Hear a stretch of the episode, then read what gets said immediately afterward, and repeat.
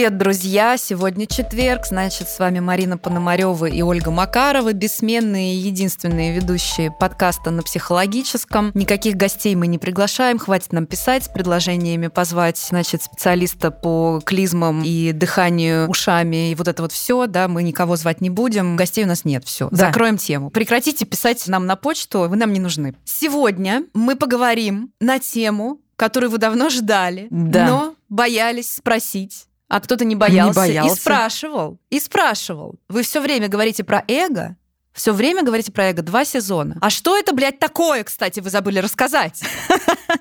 Ну, кажется, что это все очень очевидные вещи. Ну, и что тут да. рассказывать? Но это нам, видимо, кажется только.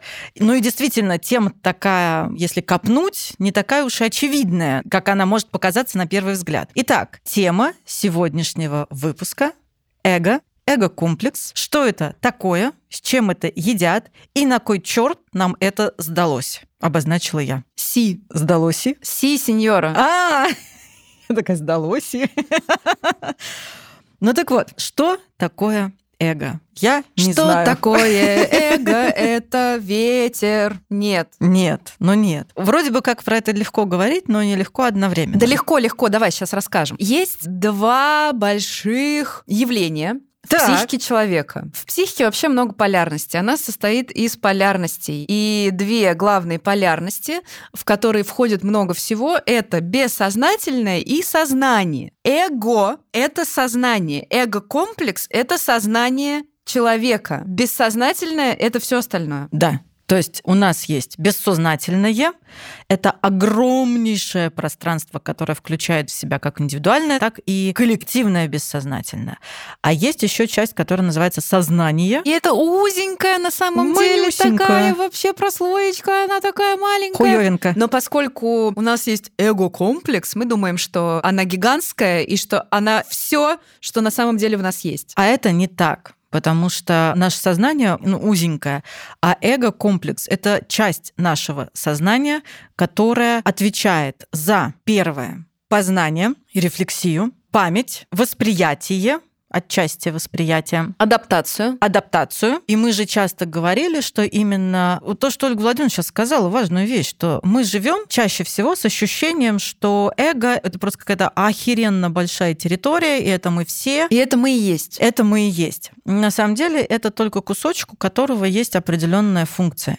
И даже эго комплекс появляется-то не сразу. Нет. Его надо еще как бы развить. Да, развить его надо. сформировать. И еще Фрейд понимал под эго, да, он дал это имя эго набору функций, которые позволяют приспособиться к требованиям жизни, Юху! да, и найти пути, которые доступны в пределах данной семьи, в которой человек растет, воспитывается, для управления элементами ид, то есть бессознательного. Да, и в этом огромная заслуга Фрейда. И что здесь важно сказать, что эго оно развивается постепенно и дифференцируется очень последовательно. И не у всех. Да, кстати. А рождаемся Мы, мы, мы к этому стремимся. ну, некоторые из нас. Вот. А рождаем... Нет, это всем необходимо. Это всем необходимо, но не все к этому стремятся, чтобы развить и дифференцировать эго. это да. А как писал Дамасио, Антонио Дамасио, мы рождаемся с ядерной самостью.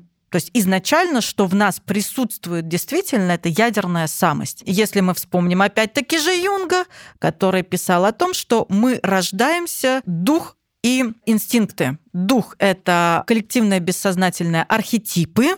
Инстинкты — это наши вот эти вот собственно врожденные, ну, условно назовем их влечения. Влечение к жизни, влечение сексуальное, влечение рефлексы и так далее. Это то, что вот такой суповой набор, с которым мы суповой набор. Не, ну мы же приходим из первичного бульона, правильно? ну, естественно. И это то, с чем мы рождаемся.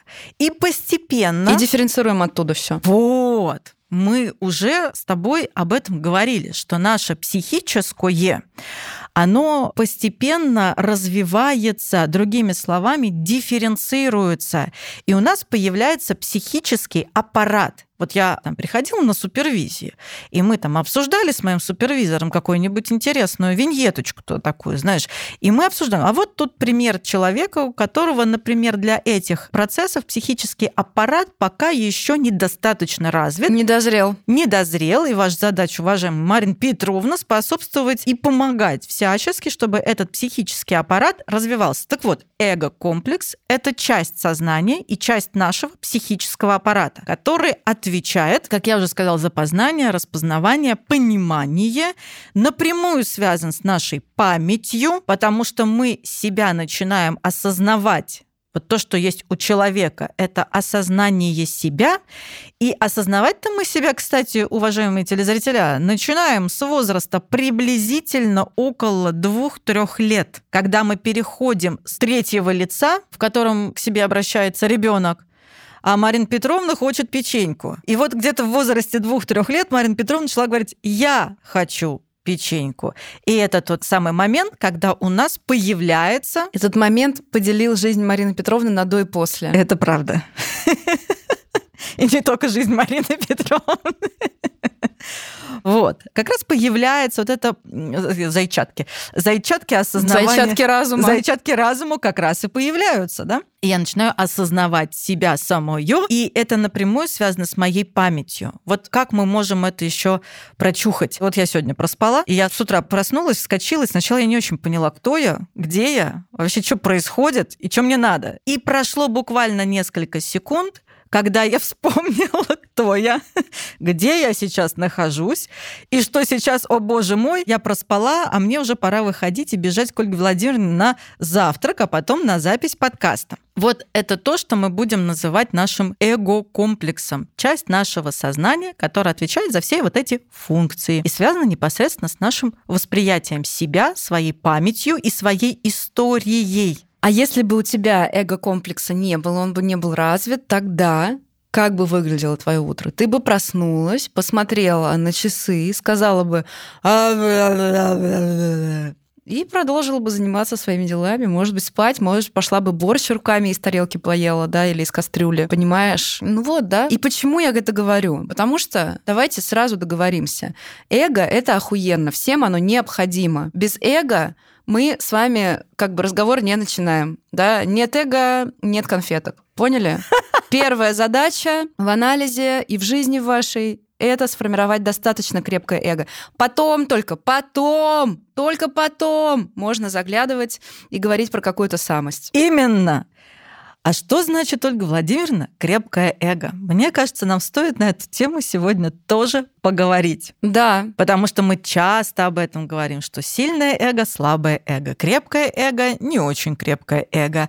Да, и когда мы говорим не очень крепкое эго, обычно мы описываем человека, который разваливается, в буквальном смысле иногда разваливается, потому что наш эго-комплекс начинается с тела. То да. есть тело — это материя, это часть нашего эго-комплекса. И ощущение восприятия себя телесно и контакт с собственным телом, он, собственно, там и присутствует. Но мы люди-то материальные и живем в материальном мире. И вот эта вся связочка материальное, духовное, за это все отвечает эго. Что значит крепкое эго? Какие у нас есть примеры для крепкого эго? Человек с крепким эго хорошо адаптирован выдерживает фрустрацию. А когда мы говорим выдерживает фрустрацию, подразумевается, что он выдерживает напряжение. Выдерживает напряжение. Извне. Извне. Изнутри. Изнутри. Давай ты будешь говорить, я буду повторять. И так весь подкаст проговорим.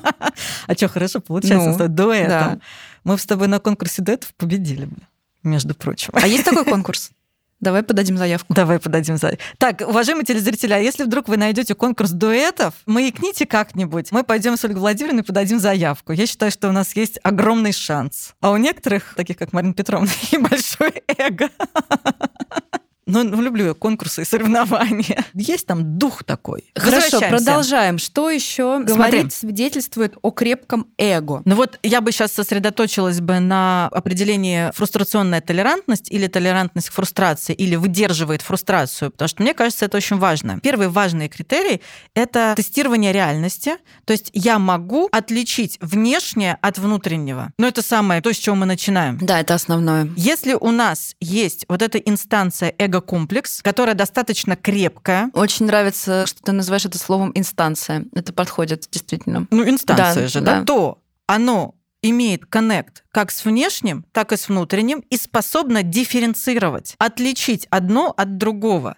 Вот сейчас это происходит во мне, это мои образы, идеи и фантазии, но они могут никак не относиться к тому, что происходит в реальности. В реальности. То есть это стул, на нем сидят это стол, за ним едят. Второе, второй критерий, это будет, соответственно, некое переживание собственной тождественности. То есть понимание, распознавание, узнавание, и это есть в соответствии с самим собой. И у этого есть некая такая, грубо говоря, целостность. Я ощущаю себя как целостный персонаж. И за это тоже у нас отвечает эго, эго-комплекс. Третье это, конечно же, достаточно, с одной стороны, гибкие и разнообразные защиты. Защитные механизмы психические, которые позволяют нам и взаимодействовать с этим миром, и в то же время там, где надо, попридержать коней. То есть себя защитить. И все это будет влиять на то, как мы выдерживаем напряжение причем снаружи и внутри, угу. и между наружу и внутри. Ну вот я попыталась, да? Опять это холодное наружу. Холодное наружу, да. Эго является также центром принятия решений. Да. Это то, что обрабатывает информацию, позволяет управлять массивами информации и обрабатывать их. Да. Эго то, что позволяет нам выдерживать несколько видов напряжения.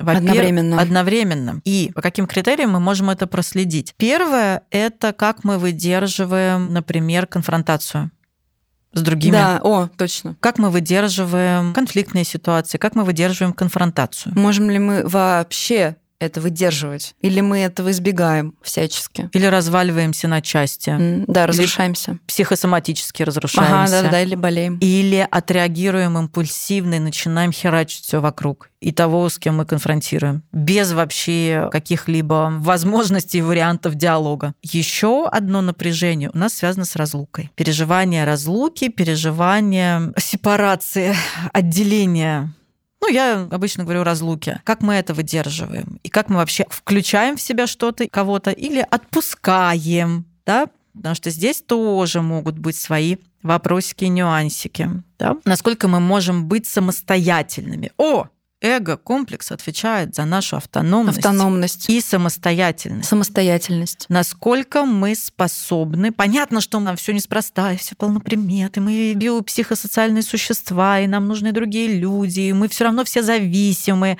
Это все понятно. Но насколько мы, в принципе, можем позаботиться о себе самостоятельно, начиная с физической заботы и продолжая психоэмоциональной заботы. Вот это вот принятие решений, насколько мы способны самостоятельно самостоятельно принимать решения, насколько мы способны нести ответственность за собственные принятые решения. Что значит ответственность? Это мы способны осознавать последствия и делать выбор вообще-то. Да, я знаю, что будут такие последствия, могут быть такие последствия, и я в полной мере готов отвечать за это. Фрустрация, связанная с тревогой, еще сюда же входит. Насколько я выдерживать способен, смотри, дифференцировать, осознавать и выдерживать. Вот три глагола. О, и очень важно про тревогу. Крепкое эго — это не про не тревожиться. Угу. Это не про то, чтобы не испытывать тревогу. Это про то, чтобы ее выдерживать. Вот, Ольга Владимировна, какой у тебя образ рождается, когда мы говорим про выдерживать? Контейнера. Угу. Ну, какой-то рамки, границы. Потому угу. что, ну, что-то куда-то помещается в место, откуда это не вываливается. Достаточно хороший контейнер. Угу. Да. Потому что ты, когда не выдерживаешь, из тебя вываливается. Угу. И ты сейчас говоришь про очень важную функцию эго-комплекса. Это способность к контейнированию собственных чувств и эмоций. Другими словами, я эти чувства и эмоции вижу, я их переживаю, но я способен с ними совладать, именно совладать. То есть буквально мы говорим про выдерживать это напряжение, связанное с этими чувствами, эмоциями. И это тоже один из таких критериев сильного эго. А для того, чтобы я был способен дифференцировать, выделять, видеть и совладать, мне для этого необходимы такие навыки, как дифференциация. Это опять психический аппарат, который, собственно, эго за это и ответственно. Он должен дифференцировать. Так, что это у нас тут происходит? Ну-ка давай-ка посмотрим, дружочек-пирожочек. Дальше валидировать. Да, я имею право на эти чувства в данной ситуации. Как я могу ими распорядиться? Что я могу с этим сделать? И навыки самострадания. Самострадание? Самосострадание. А, сострадание. Самострадание это немножко другое. Но тоже имеет место быть в некоторых случаях. Вот. Вот так мы с тобой быстро пробежались по тому, что есть, что мы будем считать крепким эго и через какие критерии мы можем понять, где наше эго крепкое, а в каких местах оно, например, не очень. Ну да, такая экспресс-диагностика. Можете попробовать посмотреть на себя в этом разрезе, да, в этом контексте, и что с вами происходит, и где вы достаточно крепко стоите на ногах, где недостаточно крепко. Часто люди имеют запрос, озвучивают запрос «хочу опоры выстроить да, внутри. Это очень часто сейчас запрос, потому что все прочитали про какие-то опоры, про которые много пишут психологи, и это все как-то перемешивается, и люди бывают приходят, говорят, хочу вот опоры, надо мне самость свою постичь. Опоры это не самость, опоры это эго как раз-таки. Мы опираемся на эго. Угу. И опоры это не что-то, там, я не знаю, стульчик, который вы себе поставили в виде самоуверенности. Просто многие говорят, что опора это уверенность в себе. Вот я с этим не согласна, потому что уверенность в себе тоже, оно как-то сейчас такое инфлированное понятие. Инфлированное. Что когда мы говорим про уверенность в себе, буквально это про то, что я знаю, что я умею делать все. Угу. Ну, все. А сейчас такое понятие очень инфлированное про то, что уверенность это представление о себе какое-то очень позитивное. Мне хочется развеять этот миф. Уважаемые наши телезрителя, невозможно быть 100% времени 24 на 7 во всем в себе уверенным. Это ненормально. Это как раз-таки свойство нездоровой психики и личности. Мы на самом деле живем в мире, внутреннем и внешнем, как известно. А мир — это динамическое. Мир и жизнь — это энергичный танец, в котором постоянно что-то меняется. И мы тоже там двигаемся и мы тоже там меняемся. Мы каждый раз вот этот виточек делаем, ты дышь, ты дышь по спиральке. И в каких-то ситуациях мы нарабатываем опыт, потом у нас откат, потом опять вперед, потом опять откат. Такой энергичный, интересный танец. И как раз-таки история про уверенность в себе, она тут не очень релевантна. Ну, потому что, ну, какая уверенность в себе, когда ты постоянно в движении? Ну, опереться не на что тогда, как раз. Вот как раз на это угу. и нельзя опереться. Вот на уверенность в себе нельзя опираться. Да, мы можем опираться на свои навыки, которые сегодня у нас есть. Я знаю, что я делаю. Мы можем опираться на некий контакт с самим собой, что у меня он есть, и я себя понимаю, я себя чувствую, я могу о себе позаботиться. И в некоторых случаях позаботиться о себе — это попросить о помощи у других. Точно. Это важно. Я могу о себе позаботиться. Это не значит, я такой весь непобедимый, все могу разрулить, никогда не переживаю, никогда не испытываю трудностей. Нет, нет, это в том числе и часто, да, значит попросить помощи, когда вы понимаете, что вы не справляетесь. И это протестирование как раз реальности. Возвращаемся, да, к тому, что мы называли. Я справляюсь или я не справляюсь. Человек с затопленным эго с разрушенным эго попадает в психоз, и за ним бегают санитары по городу. Почему? Потому что он не понимает, он не может уже этот момент отследить, когда он не справляется. Прийти и сказать, я не справляюсь, дайте таблетки. Угу. У него размыта эта граница. Да, ты сейчас заговорила про затопленное эго. Это про очень слабое эго которая не справляется со своей функцией, там не развилась или там ну, повредилась, такое тоже бывает. У нас есть еще второй вариант, это инфляция эго. Да, раздутое эго, слишком ожиревшее. Что-то мы с тобой приуныли, мне кажется, нет? Ну, конечно, веселее разговаривать про всякие прибаутки, понимаешь, про бессознательное. Просто, ну, здесь все понятно. Но нам. Нам. Да. Но мы осознаем, мы работаем над своим эго. Но здесь важно, да, здесь важно, потому что это действительно, ну, это ступенька, без которой восхождение по лестнице невозможно. Это одна из таких первых ступенек. Это фундамент, это основа, это то, что нам нужно, чтобы идти в путешествие, чтобы исследовать свою самость. При этом есть такая удивительная вещь, которую я скажу дальше. Всякое проявление самости есть поражение для эго, и в анализе, и в жизни мы ориентируемся на потребности самости, а не на потребности потребности эго. Вот. Но для того, чтобы нам в это путешествие отправиться, ну, как бы вы идете в гору, вам нужны хорошие ботинки, иначе вы не дойдете. Вам нужно снаряжение. Вам нужен запас еды. Вот это эго достаточно крепкое. Какая сейчас интересная и крутая метафора. Смотри, мы даже можем сказать на этой метафоре, когда у нас очень слабое эго, мы идем в гору в каких-нибудь там, я не знаю, сланцах. Ну, шлепанцах, которые не предназначены для восхождения. Без еды, без воды. Да, в каких-нибудь штанах, которые нам жмут, например, или наоборот сваливаются, да, это неудобно. Приходится постоянно на это обращать внимание. Нога хромает, надо было ее полечить, прежде чем идти. Угу. А второй вариант, когда про инфляцию эго, когда мы идем в гору, наша большая задача идти в гору, но при этом мы думаем, так, достаточно брендовали мои ботинки, насколько мой костюм соответствует трендам моды, насколько крутое у меня оборудование. И фокус опять смещается сюда, с нашего важного путешествия туда, в гору, он смещается на то, что, во что я одет. Фуагра там у меня с собой в моем модном рюкзаке и вода какая-нибудь там модной правильной марки.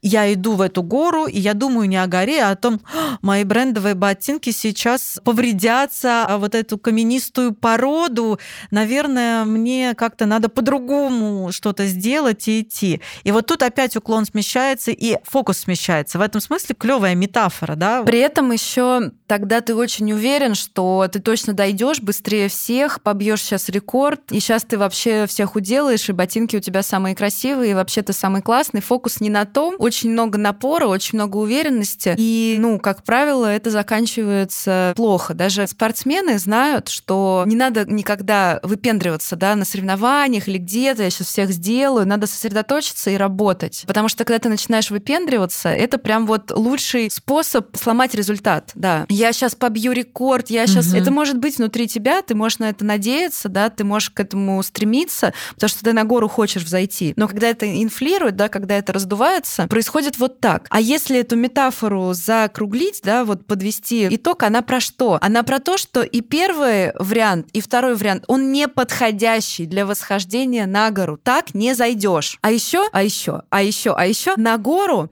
недостаточно зайти, с нее надо спуститься. И все альпинисты знают, что это самое сложное. Самое сложное не подняться на гору, а спуститься с горы. И вот только если ты спустился, тогда твое восхождение состоялось. Если ты дошел целенький, живой, и все хорошо. Угу. Вот. А для этого фокус внимания должен быть, с одной стороны, на горе, вот на этом пути, то есть его ощущать, да, как путь и на достаточно надежной подготовке к этой горе. Да, потому что мы же знаем, что где внимание, там и энергия.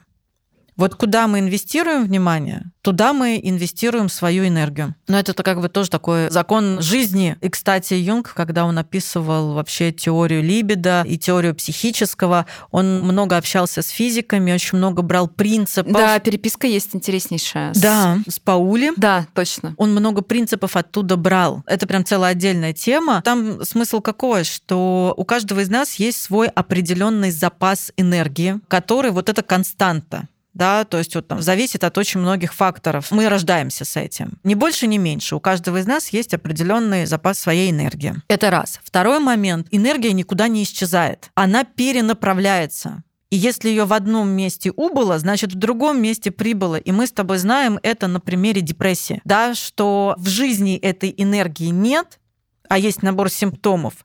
Зато очень много этой энергии уходит на то, чтобы, например, в частности, подавлять бешеное количество агрессии, которое не было никак не эвакуировано, не канализировано и так далее, тому подобное. И вот на примере здорового эго, крепкого эго, мы про то же говорим, что, собственно, у нас где внимание, там и энергия. Где наш фокус, туда мы и направим все свое богатство. Вопрос, что мы не всегда, отсутствие контакта с самим собой и слабое эго не всегда позволяет нам сориентироваться, что происходит. За этим нужны, например, аналитики и терапевты, которые помогают. Они да. не решают за вас ничего. Они Нет. буквально не лепят ваше эго.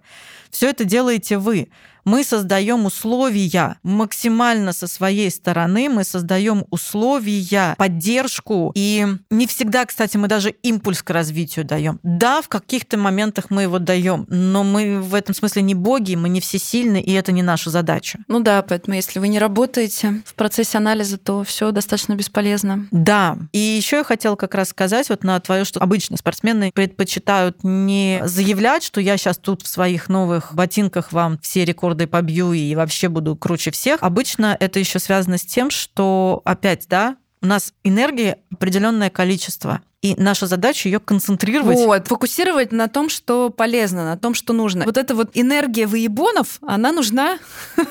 Нет, ну сейчас задача Нет, выебоны энергия, делать. которую можно, да, которую можно пустить на выебоны, она нужна в деле, она нужна в работе, она нужна в непосредственно в той дисциплине, в которой вы хотите преуспеть. Вот. Больше ее там разместить. Вот. И здесь очень важный момент, что эго как раз-таки распределяет эту энергию. Да, его задача. Угу. И в ваших силах уже сегодня, это абсолютно вот то, что доступно, задуматься, например, о том, прям понаблюдать, можно вести дневник, на что вы тратите время. Время — это наш ресурс, в котором мы можем отметить, где наша энергия.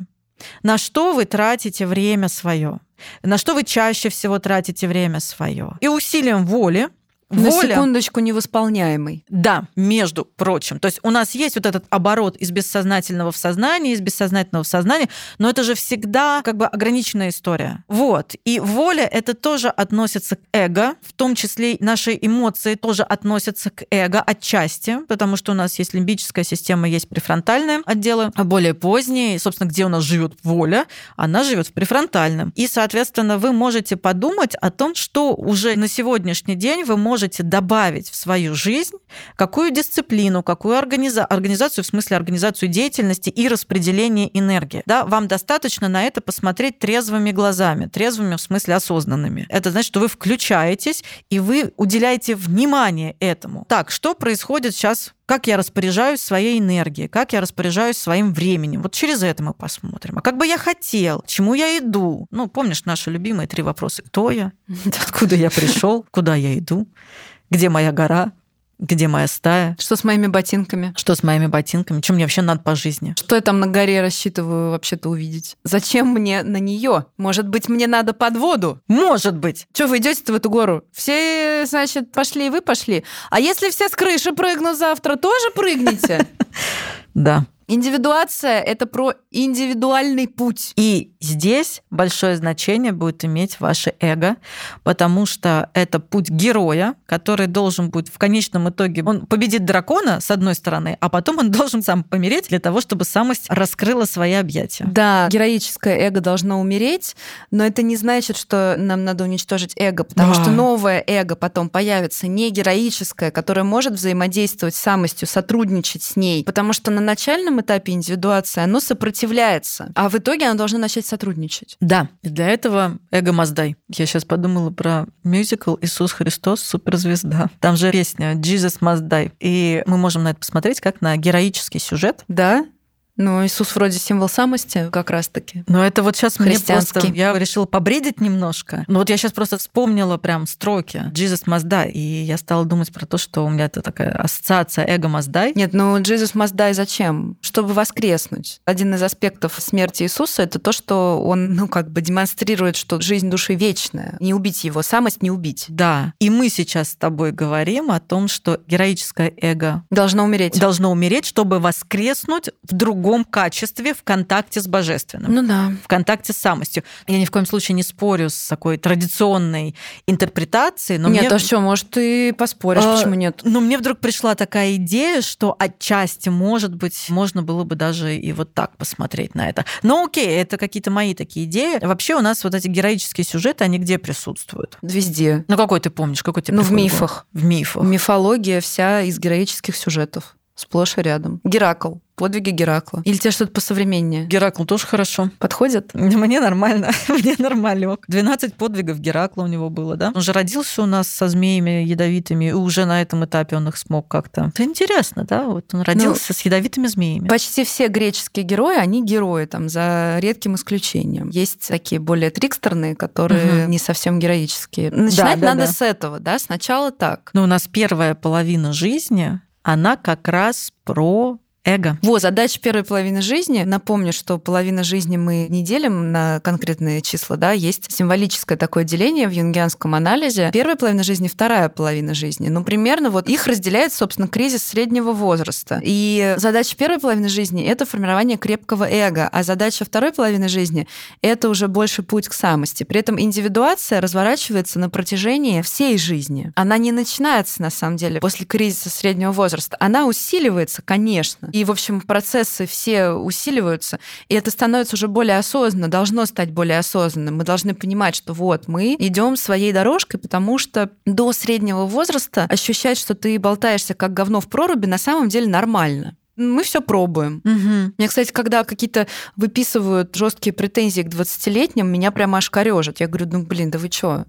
Ну, вспомните себя в 20 лет. Ну, серьезно, ну как можно вот в 40 лет кто-нибудь осуждает, вот 20-летка учудила. Да блин, да вы что? Это время чудить. Угу. Ну, кстати, да. Получать опыт. Это где-то в фильме «Сумерки», что ли, когда они там заканчивали школу, и у них там девочка выступала, значит, на этом выпускном, и она говорила, что я там готовила какую-то речь о том, что мы там должны, тра-та-та. А на самом деле, я, конечно, цитировать не смогу, но там смысл как раз в том, что вот сейчас то самое время, когда нам надо пробовать искать себя, чтобы по прошествии времени точно понимать, кто мы есть и куда мы идем. Вот. Понятно, что у этого есть какие-то свои собственные границы в пробах пера, границы безопасности, как минимум, да? Да, да, обязательно. Вот, да. Но... Ну, иначе вы просто не дойдете до второго этапа. Ну, то есть, да, это прекратится раньше времени. Да, да, да. И вот в первой плане жизни мы как раз-таки нарабатываем это самое эго через что? Через адаптацию к социуму, да? То есть мы даже развернуты в этом направлении. А во второй плане жизни мы сворачиваемся внутрь себя. Скукоживаемся, да, да. сворачиваемся внутрь ну, себя. Как бы разворот делается внутрь себя, да. и там действительно процесс индивидуации усугубляется. И вот как раз вот там эго помирает в нашем понимании этого слова. Что значит помирает? Рассыпаются все фантазии, иллюзии и идеи. И мы немножечко остаемся голенькими. Проекции. В том числе, ну конечно. Да. Ну да, конечно, все верно. И когда ты вдруг очень реалистично начинаешь понимать, не все, конечно, не все, но начинаешь реалистично воспринимать себя и мир, и ты понимаешь, что уже тех фантазий и проекций, которые были в 20-летнем возрасте, их уже нет. И не может быть, не должно быть, да, если они есть, то что-то пошло не так, понимаете? Вы понимаете или нет? Я понимаю. Все. Спасибо, расходимся. Марина Петровна уяснила, что такое сильное эго, что нужно понять. Так вот, в общем-то, мы перечислили все основные критерии и функции сильного эго и даже слабого эго тоже перечислили. В чем это может проявляться? Это не так, что у нас, знаешь, мы там наработали первые 20 лет жизни, там 30, мы наработали сильное эго, и теперь оно всегда сильное. Эго тоже не может быть всегда сильным. И мне кажется, очень важно помнить про то, что эго-комплекс — это эго-комплекс, и у него есть функции. Основная задача его — реализовывать определенные функции. А вот проблема как раз, когда начинает смещение происходить, когда нам кажется, что я — это мое эго. Угу. Это слияние. Наша задача же себя от комплекса отделить все равно. Дифференциация, старая добрая. Я тут нашла записи с лекции по психологии религии, и про Библию хочется вот что добавить, что Библия — это как раз про ось эго-самость. Вообще угу. вся история про ось эго-самость, а вот греческая мифология — это про разрушение родительских комплексов, и поэтому это героическая, героическая история. Драться с драконом, сражаться с чудовищем, да, такая история сепарации. Угу. Да, вот отделение от родительских комплексов. Угу. А еще есть мнение, что европейская волшебная сказка — это про обретение души, анима или анимуса. А еще есть мнение, что иудаизм — это больше про эго, а буддизм — это больше про самость. Про эго иудаизм? Не в плохом смысле этого слова, а в таком более символическом, да, что он более такой аматериаленен. Нет такого слова, конечно же. Буддизм — это больше про самость. Это не значит, что и там, и там нет самости и эго, ну, в смысле, понимаешь, да? А в том, что вот чуть фокусы смещены. Ну и там, и там, конечно, есть понятная самость и эго, да, и все равно там путь один, просто он по-разному оформлен. Это интересная очень теория, про это прям хочется подумать. В иудаизме очень много ограничений, действительно, рамка очень жесткая. В буддизме такой рамки нет, в буддизме даже постов толком нет. Ну то есть пост в буддизме, ну в нашем, по крайней мере, вот в том, который в России является официальным, официальной школой, да, но они там все равно, ну они не конфронтируют школы так-то, они все про одно, да. В нашей школе, да, в махаянском буддизме, в школе Гелук, постов-то нет. Ну, то есть пост это типа вот один день не есть мясо. Вот это пост. Угу. То есть там очень все без жести, да, он очень такой действительно про, ну, живи как чувствуешь. Да, есть вот это делать нельзя, это делать нельзя, да, но оно вот как-то вот нет такой рамки. Просто, ну, в иудаизме в том же у тебя кухня должна быть специальным образом организована для того, чтобы ты мог быть иудеем. Угу. Понимаешь, да? А здесь, ну... И плюс ко всему А здесь еще ты сам за себя, нет этой рамки отцовской. Ты сам решаешь, что тебе подходит. Чувак, это твоя карма тебе с ней иметь дело. Угу. Мне все равно, честно говоря, насколько ты ее себе засрешь. Тебе с этим иметь дело. Тебе с этим иметь дело тысячи лет следующие. Сам как-то принимай решение. Почему тысячу лет? Тысячи. А, тысячи. Да. Там бесконечно долго, да, чем больше засрешь, тем больше. Ну, то есть там условно, если где-то какой-то там грех это отлучение от церкви, здесь грех это, ну, церкви, конечно, жаль, но, чувак, ну ты, конечно, зря. Ну что теперь? Готовься к нижним адам. Это твоя полностью ответственность. Как угу. ты живешь полностью. м с этой точки зрения смотри тогда, как можно развернуть. Если переключиться в эго и самость, то для эго нужна очень сильная рамка. Да. Как раз-таки чего не нужно для самости. И то есть в условный иудаизм проще прийти ногами эго, да? Угу. Но это правда, в буддизм нельзя прийти ногами эго. Ну, если ты родился там, ты по рождению буддист, но прийти ногами туда невозможно, ногами эго. Невозможно. Ну, просто потому что как найти учителя? Ну, как-нибудь найди. Ориентиры есть, но их надо как-то вот, возвращаясь к нашему подкасту про символическую функцию предыдущему, угу. вот как ты их сам выцепляй? Как ты поймешь, что это твой учитель? Как найти учителя? Ну, ты поймешь, что это он. Он тоже должен понять, что это ты. Ну, ты почувствуешь. Как это делать? Где инструкция? Нету, нету нету. Сам, сам, сам. Сам. Угу. Это твоя жизнь, это твоя ответственность. Тебе с этим быть. Тебе всегда подскажут, тебя всегда примут, тебе всегда рады в Дацане, да, всегда, пожалуйста, приходи советоваться. Но ты давай сам. Тебе никто не будет говорить, иди налево, иди направо. Нужен учитель, ищи учителя. Где ты будешь его искать? Ну, где-нибудь ищи. Но это очень зрелая история, поэтому говорят, вот, что буддизм да. это больше философия, чем религия. Вот да, вот я сейчас сижу про это и думаю, про то, что это скорее вот такая философия, к которой ты можешь прийти душой, именно душой. Потому что вот просто плавать в этом океане — это захлебнуться. Да, но потому что я говорю, эго не за что зацепиться. То есть на самом деле это очень хорошая рамка, это угу. очень хороший контейнер, как и любая религия, угу. да, он очень угу. крепкий. Там очень много законов, функций, все есть, все есть. Но вот именно изначально зацепиться не за что. Здравствуйте, будете моим учителем? Я нет, я вообще не учитель. А где мне его найти? Не знаю все, я пошел. Ну, как бы, да, мне ничего не понятно, я пошел. Угу. В отличие от других, например, дорожек. Да, но они все равно похожи, понимаешь, все равно не похожи, потому что, условно, придя в православную церковь, ты там скажешь, здравствуйте, а будете моим там духовником, да? Там, нет, я не могу, или нет, не знаю, или он нас сначала причаститься, прежде чем причаститься, вот вам книжка, прочтите Евангелие, да? Ну, как бы, там более понятный трек, да. сделайте вот это, вот это и вот это.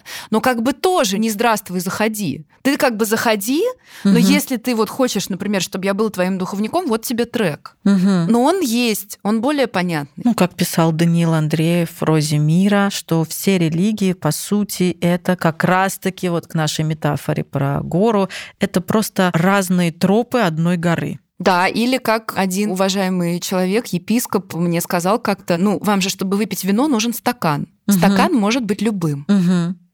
А О, вино будет круто. одно и то же. Но вы не выпьете его без стакана. Вам надо его налить куда-то. Нужен сосуд, иначе ты не сможешь его пить. А он может быть любым, да, бутылка, ведро, стакан, кружка. Ну, то есть эго. Кастрюля. Эго — это сосуд, через который канализируется энергия самости. Да, Да, и если оно достаточно хорошее, достаточно да, крепкое, как мы говорим, Мгм. тогда вы пьете вино из бокала, а не из ведра. И в ведре нет дырок. Потому Мгм. что оно может быть еще и с дырками. Сосуд-то есть, да он не держит. Мгм. Но в то же время вы не сосредоточены на бокале и не боитесь из него пить, потому что он там какой-то супер-пупер хрупко хитро сделанный.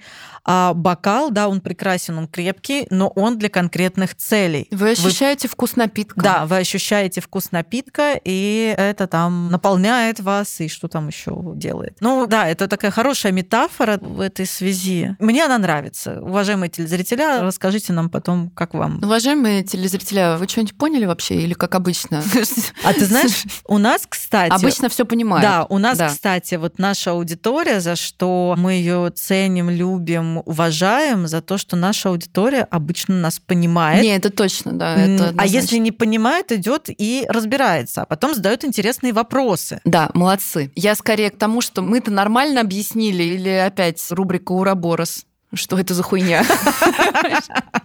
Но у нас прям есть, да, такие с Ну вот. Что еще можно сказать интересного про эго? Ну, помимо того, что мы уже сказали, и помимо того, что эго отколупливается, начинает оно отколупливаться к концу первого года жизни из бессознательного. По фрейдовской теории это ид, по юнгианской теории это из Бессознательно. бессознательного. в котором у нас, если брать архетипы, которые включаются последовательно на пути индивидуации, в эго у нас входит персона, в Да. бессознательно у нас входит тень, анима и анимус. Мгм. Ну и вообще у нас как разворачивается индивидуация.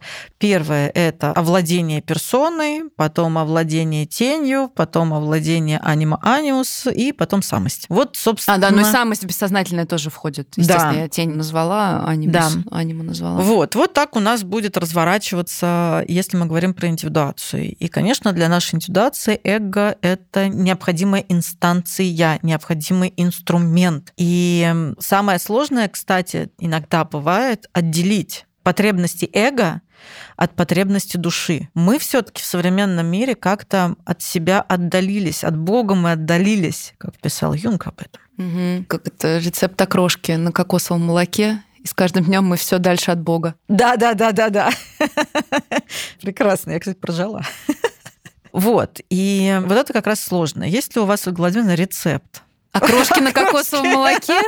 на кокосовом молоке? Нет, рецепт, какие-то, не знаю, лайфхаки, как сейчас принято говорить, про то, как отделить эго. Не то, что отделить, это нельзя говорить, конечно, про отделить эго. Но вот как мы можем понять, что это все таки инфляция эго, а вот это все таки ближе к душе? Я просто на эту тему размышляю. Прям реально не всегда можно как-то ухватиться и вообще понять, куда. Ну, главный рецепт — это все таки иметь человека, который может это отразить. Меня когда спрашивают, как мне понять, можно ли мне какие-то делать практики, Мгм. всякие там эзотерические, как мне понять, достаточно ли у меня крепкое эго, чтобы их делать, я говорю, ну вам никак, скорее всего, на данном этапе. Вам надо у кого-то спросить. Ну то есть, правда, пойти к психологу к своему и сказать, как вы думаете, будет ли мне это полезно или нет? Потому что Мгм. когда ты безумен, ты думаешь, что с тобой все в порядке, потому что тобой владеет эгосинтонный симптом. Мгм, мгм. Понимаешь? И здесь тоже, здесь есть эго-синтонность. Когда у тебя эго инфлирует, если ты только начинаешь путь этот, да, на эту дорожку скользкую только встал, ты не поймешь этого. Мгм. Понятно, что через, через годы, Через расстояние. со временем у тебя как бы этот аппарат развивается, да, и ты уже понимаешь, ох, здесь что-то меня подзанесло на повороте, а что происходит? Ну, а пока нет, просите, да, чтобы вам кто-то, надо выбрать кого-то авторитетного, желательно, чтобы это был один, два, ну, три, ну не 15, да, не бегать по всем. Мгм. Почему я говорю один, два, три? Не потому что это три разных психолога должно быть у вас, а потому что, не знаю, может, это психолог, может, это там ваш близкий друг, и там третий Духовный наставник. духовный наставник, например, да? неважно в какой конфессии. Неважно, вообще неважно. И вот валидация, да, пойти спросить, не кажется ли тебе, Мгм. что со мной происходит вот это? А я задумал вот это, как ты думаешь, это нормальная идея? То что я сомневаюсь. Это очень хороший признак здорового, крепкого эго, сомнения. Когда ты можешь еще сомневаться и Да. сомнения эти с кем-то обсуждать. Да, вот как раз, когда нет сомнений, Тогда эго-синтонность. да, да, да, да, да, да. Когда вне всяких сомнений вообще я на тысячу процентов уверена, что мне нужна эта красная Феррари, она сделает меня счастливой, капсда. Вот уже по опыту знаю. Капсда.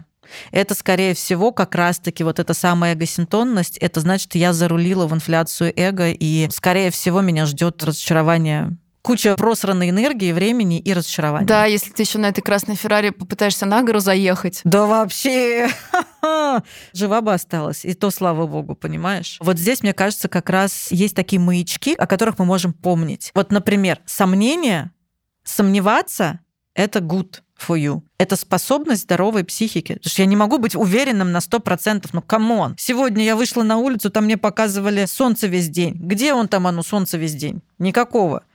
Обман. Обман, обман, меня обманули. Марин, столько разочарования просто в твоих словах. Да потому что я зонт не взяла. Я понадеялась, не стала сомневаться а могла бы на основе предыдущих погод. Вот. То есть это на самом деле прям реально здоровая история. А как только вот это усугубление происходит, вот эта сверхуверенность, ну, чаще всего это, конечно, про такую инфляцию. Еще хорошо ограничения. Здоровые, полезные ограничения, как это депривация. Ну, про волю, да, наверное, тоже ты упоминала волю как такой, да, один из да, признаков э, да, депривации, да. И прежде чем понять, что ты хочешь, депривируй себя немножечко, да, попастись, попастись, да, дружище. Да, да хорошая идея. Прочистить эти рецепторы и психологические, эмоциональные, и физические. Это же тоже хорошая история, полезная. У тебя в этом плане есть замечательный пост, который вышел вот прям недавно, про то, что мы настолько перегружены стимулами, что уже очень трудно отличить съедобное, несъедобное, наше от не нашего. И вот это такая потребительская, потребляцкая даже в каком-то смысле психология, которая у нас сейчас... Психология в смысле нечто общее, в широком, да? в широком смысле этого слова она как раз-таки вот в эту сторону-то и дует, потому что очень трудно отличить, да, это вообще про меня, не про меня, надо, не надо. Просто как вот этот эффект заражения работает, и мы со стадным чувством несемся, а потом просыпаемся и думаем, это что было? И хорошо, если мы вовремя очнулись. А если на смертном одре, и ты понимаешь, что просрана жизнь, как бы м-м, вопросики. К самому себе, кстати. Больше не к кому. Ну а к кому? Все вопросики к себе. Да, поэтому полезно себе давать ограничения, так депривировать себя, ну хотя бы ненадолго чтобы чутка наладить контакт с самим собой. Вот. Вот это помогает нам. Да, но тут очень важно, знаешь что, когда мы говорим о постах, смысл поста и вот этого ограничения, да, депривации, сознательной, искусственной, смысл не в том, чтобы по списку по какому-то, который кто-то написал, что-то исключить. Ну вот есть пост, да, нельзя угу. вот это. Смысл в том, чтобы отказаться от чего-то, что вы хотите и что для вас важно. Ну, то есть, вот, например, некоторые священники модифицируют пост сейчас, даже там православные большие посты угу. для своих прихожан, потому что, ну, типа для кого-то отказаться от мяса это вообще ну ничего, да, угу. ему что так мало мяса угу. ест. Смысл отказа от мяса был в том, что отказ от мяса производился во времена, когда это был важный продукт, который угу. был не так доступен. Это был продукт, который, в общем, дорог из серии, сложно доступен, вкусен и вообще. Сейчас для кого-то будет вот эта депривация отказаться от кофе, например, или от чая угу. на какой-то период времени. От соцсетей. От соцсетей, от покупок на маркетплейсах, от... Отношений с человеком. Ну, от отношений с человеком может быть, там, не знаю, от походов в ресторан. Ну, короче, что-то, от чего отказаться сложно. В этом смысл, вот в этом преодолении. Потому что если вы и так не едите мясо угу. и говорите, ой, попощусь-ка я, как все, и просто поститесь, и вам вообще это никакого труда не составляет, угу. ой, я молодец. Ну, как бы нет. В этом смысле у мусульман, конечно, более стопудовый и жесткий пост, который модифицировать не надо, да просто ты целый день не ешь и не пьешь. Это по-любому тяжело. Угу. По-любому. Угу. Тут вот, правда, бывает проблема, что это не всем подходит угу. все равно в плане здоровья. Угу. Кто-то не может держать пост, кому-то нельзя голодать целый день. И, ну, тогда священники, да, во всех конфессиях, где предполагаются посты, они угу. что-то предлагают. Они угу. говорят, да, а ты тогда откажись от этого. От соцсетей там, например, да, откажись. И попробуй, как без этого тебе будет. Надо, чтобы было сложно. Ну а в буддизме в этом смысле ты как бы вот это все ты должен сам до этого допедрить, понимаешь? Да, кстати. Тебе-то никто не скажет. Ну, тебе может сказать, конечно, лома, но в целом ты давай допедривай сам, дорогой мой. Тебе нужно самому прийти и это все разузнать, никто тебе это на блюдечке не принесет. Субъектность. В буддизме, конечно, предельная субъектность, как в таком философском направлении. Ну и то, я вот сейчас, да, чтобы не превозносить, я ничего здесь не обесцениваю, ничего не превозношу, да, поверьте, народный буддизм существует точно так же, как и народное православие, и народный ислам. Народный, ну, в плохом смысле, когда просто все искажается, и Мгм. люди... Я видела тоже людей, которые вообще непонятно, что, зачем пришли в Датсан, сказали ему принести водку и молоко, будут делать ритуал, они принесли. Зачем? Непонятно, хотя в Датсан они приходят 80-тысячный раз, но даже не поинтересовались, что вообще тут происходит. Ну, то есть это везде есть, везде, Мгм. да, как бы рая на земле нет, если что. Так-то все религии субъектность предполагают. Ну, в общем и целом, да. В общем и целом, да. И познание. И познание. Себя и окружающего мира. Как мы, интересно, с тобой от темы эго приплыли в тему субъектности, религии, ограничений. А все почему? Потому что эго — это инстанция, это функция. Это инструмент, который может работать вам во благо и хорошо, и тогда его нужно держать как инструмент, заботиться о нем и дисциплинировать его, Развивать. развивать и развивать эту связь между эго и самостью, вот эту ось, и вообще внутренний аппарат свой развивать и заботиться о нем. И эго — это одна из инстанций этого внутреннего психического аппарата. А может быть, конечно, и такое самодурство, которое может перерасти и даже иногда бывает трагически, заканчивается трагически для жизни человека, когда мы забываемся, эго забывается и считает, что аз есть Господь. И тогда это плохо заканчивается обычно. Как минимум несчастливой жизнью, субъективно несчастливой жизнью. Ищем баланс. Сначала создаем, работаем над крепким эго, да, и потом уже, а потом уже все остальные опыты. Да, мы вам рассказали про то, что такое крепкое эго, про все критерии крепкого эго, как это может выглядеть, где это может быть представлено.